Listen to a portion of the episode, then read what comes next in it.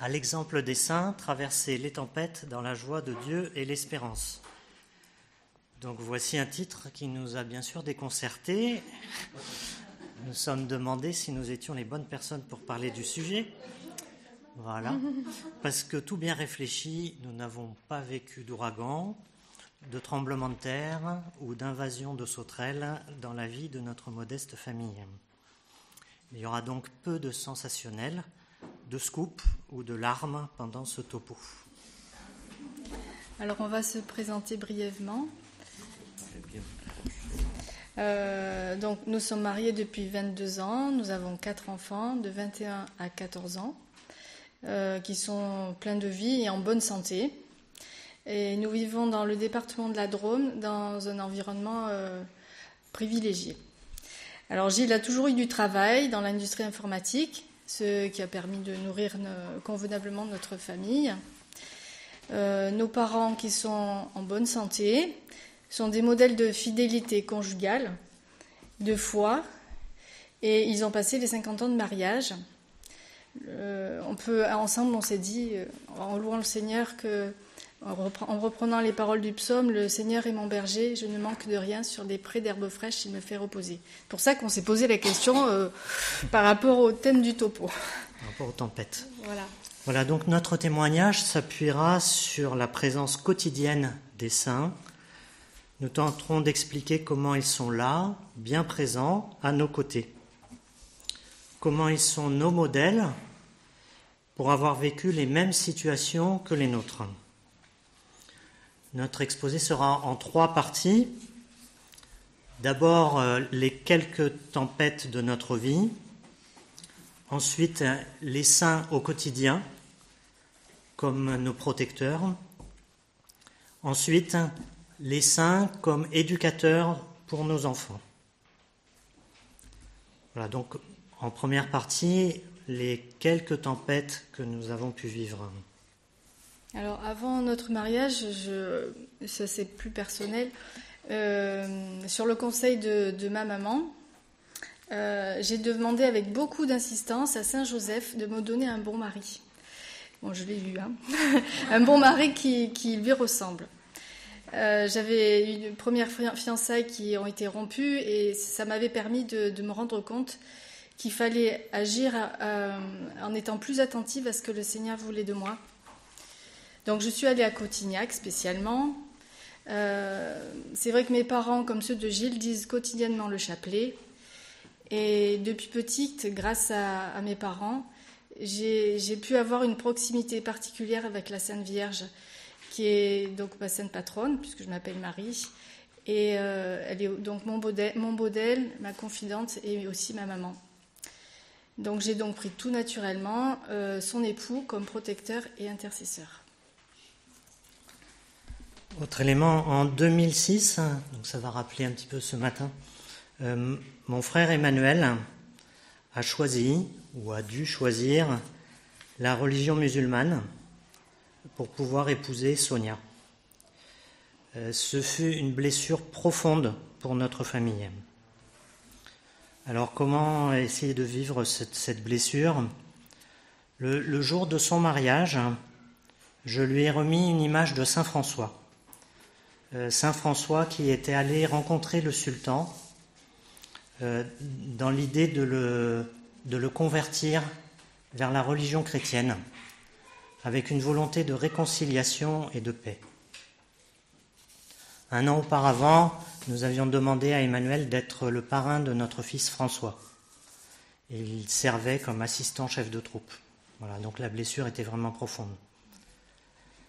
Quelque temps plus tard, nous avons offert à François, à, Emmanuel et à Sonia une statue de la Vierge Marie, identique à une statue que nous avons à la maison statue de Myriam, que les musulmans considèrent également comme très vertueuse.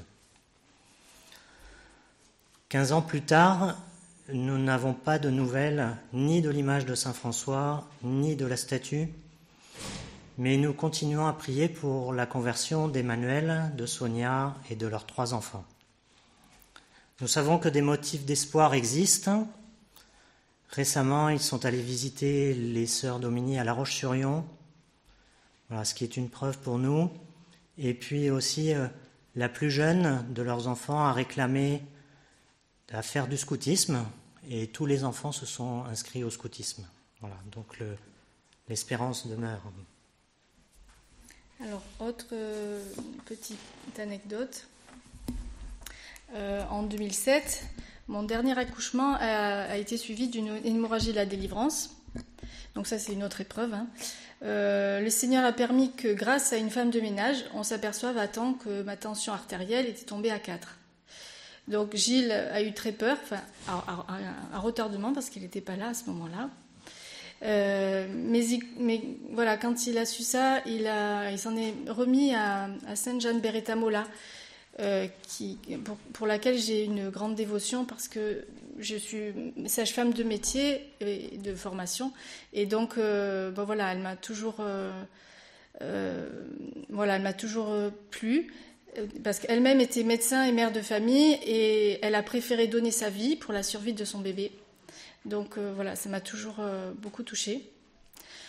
Euh, donc voilà, Gilles s'en est bien remis à elle et suite à, cette naissance, donc je ne peux plus avoir, d'enfants. cette même sainte m'a beaucoup aidé à remercier le Seigneur de m'avoir laissé la vie et, d'offrir cette nouvelle réalité qui était forcément très agréable. Et donc cette croix nous a beaucoup rapprochés tous les deux. Alors, deuxième partie de, l'exposé, euh, la présence des saints dans notre vie quotidienne, dans notre vie de famille, comme des exemples, comme des modèles, et aussi comme des, préparateurs, des, entraîneurs pour les éventuelles tempêtes qui pourraient arriver. Alors, nous, avons noté que euh, cette euh, présence ou cette intimité grandissante se fait au, gré des circonstances, voilà, de, l'accompagnement. Euh, nous avons eu par exemple le, saint patron de notre nouvelle paroisse, Saint Rita, qui nous a donné une plus grande intimité avec elle. Euh, nous avons habité dans la résidence Sainte-Germaine. Nous sommes maintenant plus proches de la vénérable Marthe Robin. Voilà, au fur et à mesure de, voilà, de, notre vie, on a l'occasion de rentrer plus en intimité avec les, avec les saints qui nous sont donnés. Alors le, premier exemple euh, de base, ou le premier exemple fondement, euh, c'est évidemment l'exemple de la Sainte Famille, dans sa vie cachée à Nazareth. Alors pour, moi, Saint Joseph est un saint accessible. C'est un, saint qu'on s'imagine presque comme nous. Alors on, on, se projette avec la Sainte Famille parce que Saint Joseph et la Sainte Vierge ont eu de nombreuses difficultés de réputation, de logement, de douleurs affectives, de soucis d'éducation. Ils sont passés par les mêmes soucis que les nôtres, en pire, et les ont surmontés. Ils sont également, on en a parlé quelquefois avec Marie, ils sont, aussi très étonnants euh, pour, pour, des, euh, pour des parents. Euh, par exemple, quand la Sainte Vierge part chez Élisabeth pendant trois mois, alors qu'elle est enceinte, ou alors quand ils ont perdu Jésus pendant trois jours petite, euh, voilà, une, petite précision, c'est que tout de suite après, quand même, j'avais averti Gilles que j'avais demandé à Saint Joseph quand même de, de, me donner un bon mari, et, je, lui ai tout de suite offert une médaille Saint Joseph. Alors, il avait déjà une grande dévotion à Saint Joseph, comme par hasard. Euh, alors, autre, euh, autre élément, quand notre, notre fille aînée est partie faire ses études à Paris, elle n'avait pas encore 17 euh, ans. Alors, euh, inutile de vous dire qu'on était quand même plutôt euh, inquiets. donc, en fait, on, l'a vraiment, vraiment confiée à la Sainte Vierge. Vraiment, on s'est dit, bah, moi, en tant que maman, je me suis dit, bah, il n'y a pas meilleure mère que, que, la Sainte Vierge. Donc, c'est elle qui va vraiment s'occuper d'elle à Paris, parce que de toute façon, je suis trop loin. Et euh, on est trop loin et voilà, on a beau être là au téléphone, euh, voilà, c'est pas du tout pareil. Donc euh, voilà, et elle, elle, on sent, j'ai bien senti qu'elle était vraiment là. Voilà, vraiment. D'ailleurs, chaque fois que nos enfants partent loin, bon ben c'est à elle que qu'on les confie quoi. Voilà, c'est elle la maman par excellence. pour notre seconde fille, la cadette, quand elle, nous a confié son désir de consacrer sa vie à Jésus chez les sœurs de Notre-Dame des Neiges, c'est en pensant au recouvrement de Jésus au temple et la réaction de Marie et Joseph que nous avons aussi dit notre oui, parce que notre fille avait dit son oui, mais les parents aussi doivent dire oui. C'est pas toujours ça. Alors les, saints ont tous en commun une grande humilité. Sans cette vertu première, pas de sainteté. Alors en montant dans l'escalier, il y a une phrase de Saint Bernard qui dit que l'humilité est la beauté de l'âme. Voilà, en complément. Euh, et c'est avec eux que nous la demandons comme une grâce. Euh, deux exemples. Saint Antoine de Padoue, euh, qui était le saint patron de la cordée de jeunes où nous nous sommes rencontrés. Euh, saint Antoine était un homme très érudit. Il avait été formé à, Lisbonne chez les Augustins, et ensuite il a été attiré par Saint François, il est allé jusqu'en Italie. Mais arrivé à Padoue, il ne se mettait pas en avant, il se contentait de, des tâches quotidiennes. Je notais de passer le balai. Et un jour, on lui a demandé d'enseigner. Euh, je ne sais plus exactement pour quelle raison. Et c'est seulement à ce moment-là qu'on a découvert sa grande érudition. Voilà, il ne s'était jamais mis en avant par rapport à ça. Moi, je m'appelle Gilles aussi, donc euh, Saint Gilles, euh, était très certainement un, prince de grande, de grande lignée. Et il s'est volontairement mis à l'écart. Il a fui le succès dans un ermitage près, près du Gard, près d'Arles. Voilà, donc c'est Saint Antoine, Saint Gilles, ce sont deux exemples d'humilité dont je me rappelle quand les grands projets terrestres, enfin grands à ma, mesure, hein, mais quand les grands projets terrestres que je voulais voir réussir peut-être pour ma gloire, ne se passe pas aussi bien que prévu. Alors on vous a dit tout à l'heure qu'on a eu à un moment donné, on était dans la paroisse de Sainte Rita. Donc Sainte Rita, c'est la patronne des cas désespérés. Alors bon, nous, on n'est pas vraiment cas désespérés, mais euh, enfin, on ne se considère pas comme étant désespérés. Mais en fait, sa, vie est assez, euh, assez remarquable parce qu'elle a été mariée par arrangement avec un homme euh, très colérique, bagarreur, brutal et non croyant. Alors non pas que mon mari soit comme ça, mais malgré tout, pendant 18 ans, elle a prié pour sa conversion et elle n'a jamais pensé à l'abandonner. Alors Sainte Rita a réussi avec son amour, sa douceur et beaucoup de patience à transformer le caractère de son mari et à le rendre plus docile. Et juste avant sa mort, son mari lui demande enfin pardon. Donc quand on a des petits différends, euh, on pense à la grande patience de Sainte Rita et ça nous aide aussi. Voilà. Voilà. Autre modèle de, sainteté pour passer les tempêtes euh, de la, vie politique, du monde qui nous entoure. Donc c'est Saint Jean-Paul II le, Grand. Euh, un détail de sa vie m'a beaucoup marqué. Nous savons que Jean-Paul II est polonais, euh, qu'il a été en première ligne face au nazisme et surtout face au communisme. Il ne s'est jamais découragé. Il a persévéré avec, conviction, car il disait Le communisme ne peut pas tenir parce qu'il est basé sur le mensonge. Voilà, donc ça, ce, détail m'a vraiment beaucoup marqué. De fait, quelques années plus tard, l'URSS, qui était tellement fort, s'est effondrée alors qu'elle était en train de dominer le monde. La personne qui m'a rapporté ce détail, même si voilà, je, ne sais pas exactement d'où il vient et à quelle occasion, je crois que c'est une sœur Dominique qui me l'avait dit, m'a donné une grande confiance pour affronter les difficultés de civilisation que nous vivons aujourd'hui et que nous continuerons à vivre dans notre vie. Cela n'enlève pas les difficultés, mais nous savons que le Christ est vainqueur. Nous savons que le bien est plus fort que le mal.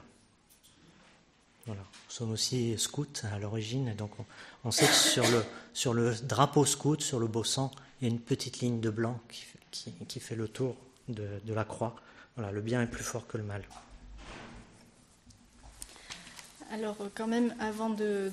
je voulais quand même rendre hommage aux saints que j'invoque aussi euh, ben, régulièrement. Euh, alors, non pas euh, quand il y a des ouragans, mais quand je dois donner, par exemple, un cours de catéchisme, bon, c'est toujours un petit peu sur un marché, enfin, toujours un peu timide et ça me, voilà. Alors j'invoque Saint Jean Bosco et, ça va mieux.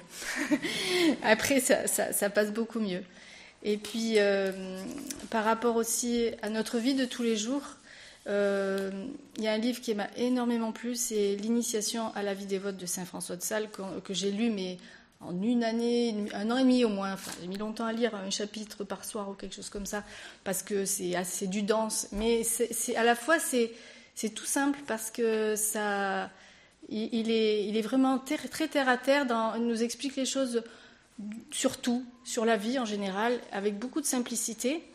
Et, c'est vrai que, en fait, pas, uniquement grâce à lui, mais euh, je trouve que il nous dit par exemple, euh, quand on s'appuie sur le Seigneur, quand on compte sur lui, quand on le met surtout à la première place, euh, même les épreuves, en fait, euh, je ne dis pas compte pour rien, mais paraissent beaucoup moins lourdes, beaucoup moins lourdes. Et, donc, en fait, ça, c'est vrai que finalement, on le vit, et quand le Seigneur nous...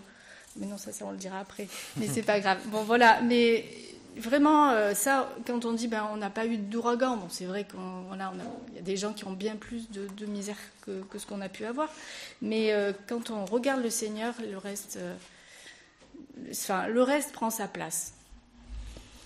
Voilà, enfin, une autre référence que, qu'on aime bien, que j'aime bien, la, référence, je dirais, ultime pour notre vie quotidienne, c'est Job, qui était immensément riche et qui a tout perdu sauf Dieu. Alors on va prendre un, petit peu de temps. Voilà, donc dans le livre de, Job, dans, la Bible, il y avait dans le pays d'Utz un homme qui s'appelait Job. Cet homme était intègre et droit. Il craignait Dieu, se détournait du mal. Il avait sept fils et trois filles. Il possédait sept mille brebis, trois mille chameaux, cinq cents paires de bœufs, cinq cents ânesses. Il avait aussi un très grand nombre de serviteurs cet homme était le plus important de tous les nomades de l'Est. Et alors le, Seigneur parle avec Satan et il lui dit en langage biblique, il lui dit, As-tu remarqué mon serviteur Job? Il n'y a personne sur lui comme lui sur la terre, c'est un homme intègre et droit, il est merveilleux. Et Satan euh, lui dit, alors je faut que je le retrouve, je retrouve, euh, voilà. Euh, tu l'as entouré de ta protection, mais porte donc la main sur lui, touche à tout ce qui lui appartient, et je suis sûr qu'il te maudira. Et l'Éternel dit à Satan, Prends tout ce qui lui appartient, je te le, je te le livre, ne porte pas la main sur lui. Et Satan se retire, et bien sûr, il ne va pas se gêner, comme on sait, et donc il va tout lui retirer, via, euh, via ouragan, euh, les chameaux, les chèvres, les fils, tout. Et Job euh, ben, va rester fidèle. C'est nu que je suis sorti du ventre de ma mère, c'est nu que je repartirai. L'Éternel a donné, l'Éternel a repris, que le nom de l'Éternel soit béni. Voilà, moi, donc je me suis, enfin, j'ai souvent pensé à Job, je me suis dit, est-ce que j'aurai la même attitude que Job? Si le Seigneur me reprend tout, s'il me reprend mon épouse, mes enfants, ma maison, est-ce que je resterai fidèle? Et j'aime aussi penser que le Seigneur m'a déjà tellement tout donné qu'en fait il pourrait maintenant tout reprendre, le bilan serait encore largement positif. Voilà, je ne souhaite pas vivre tout ça, mais mais je sais, je sais que l'attitude de Job est l'attitude juste, la bonne voie si je devais être dépossédé de tout. Alors en troisième partie, on vous avait annoncé euh, les saints qui sont également euh, de grands éducateurs, pas nécessairement comme professeurs, mais plutôt comme des compagnons de route. nous avons souvent profité de leur vertu pour donner une ligne directrice à nos enfants. Alors les, saints comme modèle pour nos enfants. D'abord, modèle par la connaissance de leur saint patron, pour permettre à nos enfants une intimité spirituelle avec leur saint patron et savoir que quelqu'un qui leur ressemble a pu être un grand ami de Jésus. Ensuite, par la découverte de quelques saints privilégiés. Nous avons privilégié les histoires de saints, très utiles et à essayer d'utiliser très fréquemment.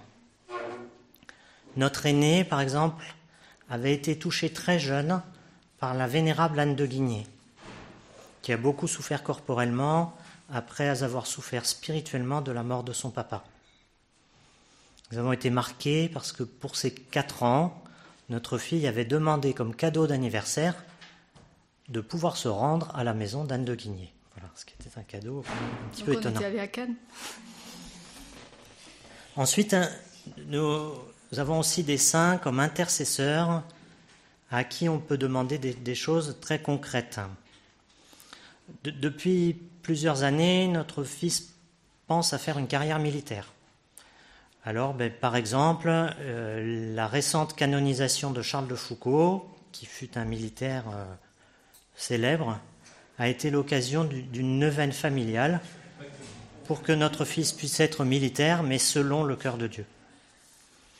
Nous, sommes témoins également de, de l'aide des saints dans les choses très concrètes. Nous sommes témoins de, de tant de maisons de famille qui ont été euh, trouvées, dénichées grâce à l'intercession de Saint Joseph. Euh, on a fait quelque chose aussi, je ne sais pas pourquoi, on a, commencé ça à l'âge de 10 ans de notre fille aînée. On les a tous amenés à l'âge de 10 ans euh, sur le lieu de leur saint patron. Bon, on avait de la chance, c'était quand même, euh, ça restait quand même par ici, mais en France et un peu en Italie. Mais je crois que ça les a beaucoup touchés aussi. une autre petite anecdote.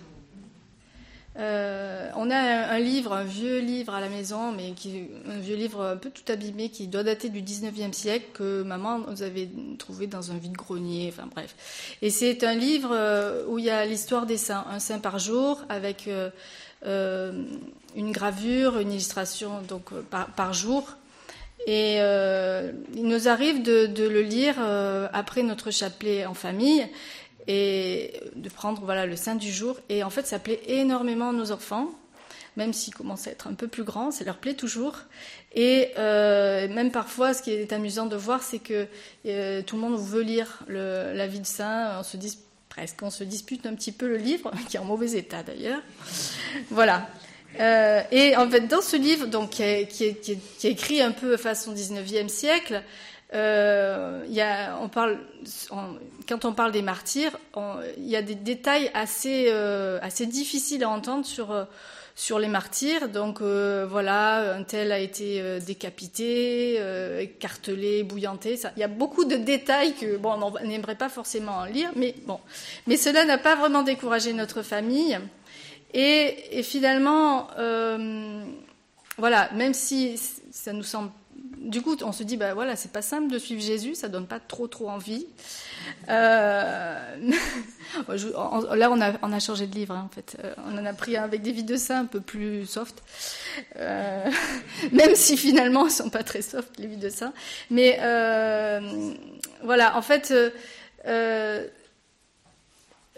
les, les saints semblent nous dire que c'est pas pas si simple de suivre Jésus, mais nous donne la preuve aussi que c'est pas impossible. Et euh, pareil, comme dit Gilles, euh, bah, quand il dit comment j'aurais réagi à sa place, ça nous, ça nous interroge en fait. Voilà, c'est euh, chaque fois, chaque vie particulière nous interroge. mais il nous donne l'assurance que le Christ est vainqueur au-delà de la mort, et que si nous sommes fidèles dans les petites choses, nous pourrons l'être dans les grandes. En fait, c'est ce qu'on se dit en fait en reconnaissant bah, notre petitesse, on se dit bah voilà comment faire pour être un jour saint, pour être un jour euh, pouvoir être décapité sans rien dire. Euh, eh bien bah voilà, bah, au jour le jour faire les petites choses que le Seigneur nous demande, on essaie voilà. en conclusion, euh, quand on, regarde les épreuves, quand on les met en balance avec l'espérance du ciel, on peut se redire la, phrase de, de Matthieu, enfin, prenez sur mon joug euh, prenez sur vous mon joug, devenez mes disciples, car je suis doux et humble de cœur, et vous trouverez le repos de votre âme. Oui, mon joug est facile à porter et mon fardeau léger. Avec les saints, nous savons que Jésus porte les douleurs et que donc euh, tout paraît plus simple. Et un dernier point concernant les saints et les tempêtes. Le, Seigneur nous demande dans l'Évangile d'aller au large pour jeter les filets même si nous avons peiné toute la nuit sans rien prendre, comme les apôtres. Alors évidemment, c'est au large qu'il y a les tempêtes les plus vigoureuses, et elles sont beaucoup plus vigoureuses que si nous restons tranquillement à l'abri au port. Mais c'est aussi parce que les apôtres sont allés au large que la pêche fut miraculeuse.